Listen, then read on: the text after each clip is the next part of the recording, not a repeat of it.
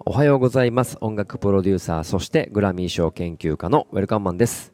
このロードトゥーグラミーでは、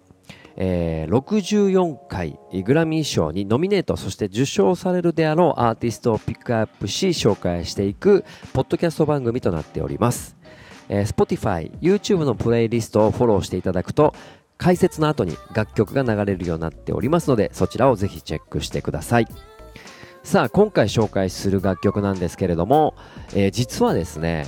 この2020年、えー昨年第63回の、えーグラミー賞のノミネート、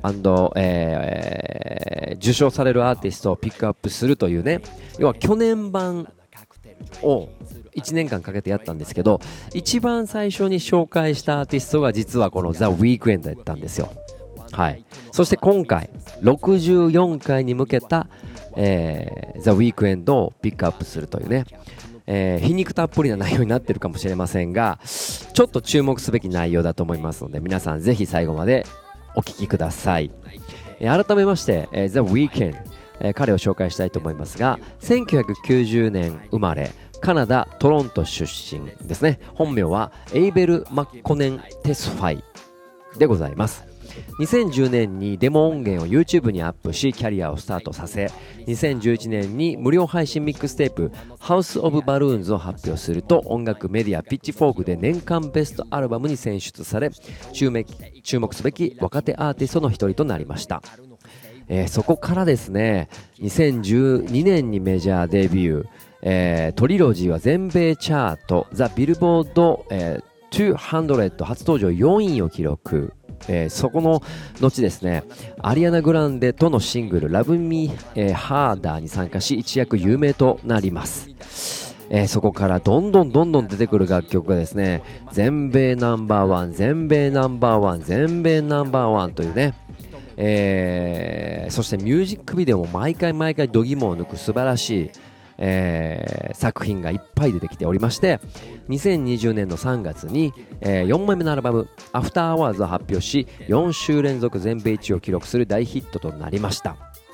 また2021年2月の2日にアメリカ・フロリダ州のタンパで開催された、えー第55回 NFL スーパーボールハーフタイムショーでの圧巻パフォーマンスでも話題となりましたよね。はい。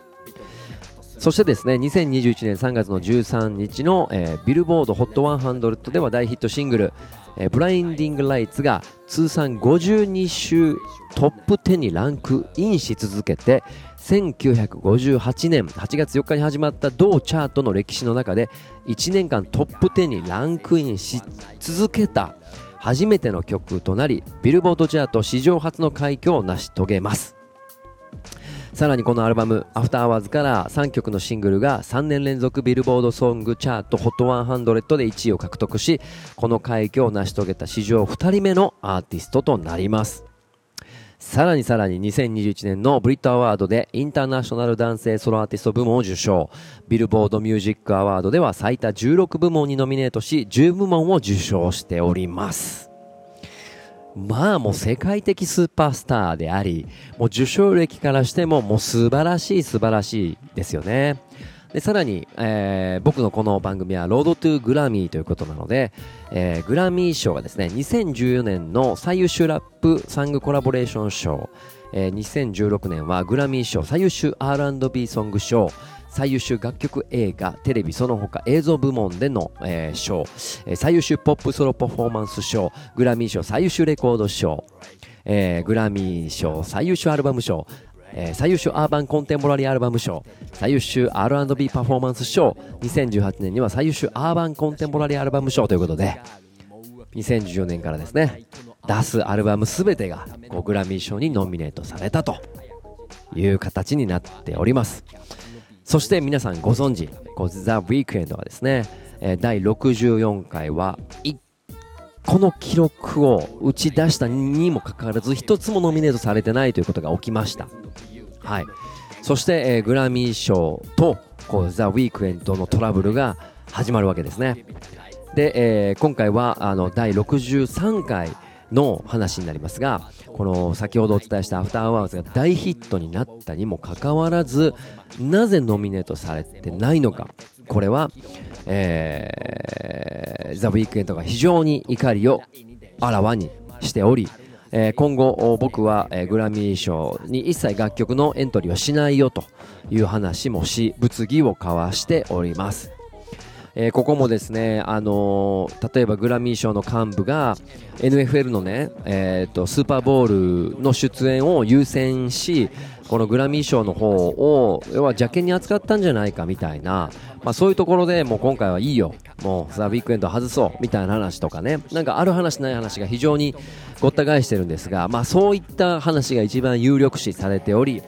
このグラミー賞が今後改善していかないといけないよねってもうシンプルにこんなに売れた素晴らしいアルバムをなぜ評価しないんだっていう一般の声もかなり声が出ており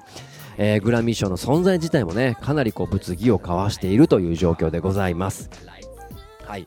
まあ、僕自身はグラミー賞研究家ということでいろいろ調べているんですが、まあ、まだまだ知見が足りてないところはありますがこういう問題もやっぱり向かっていかないといけないと思いますし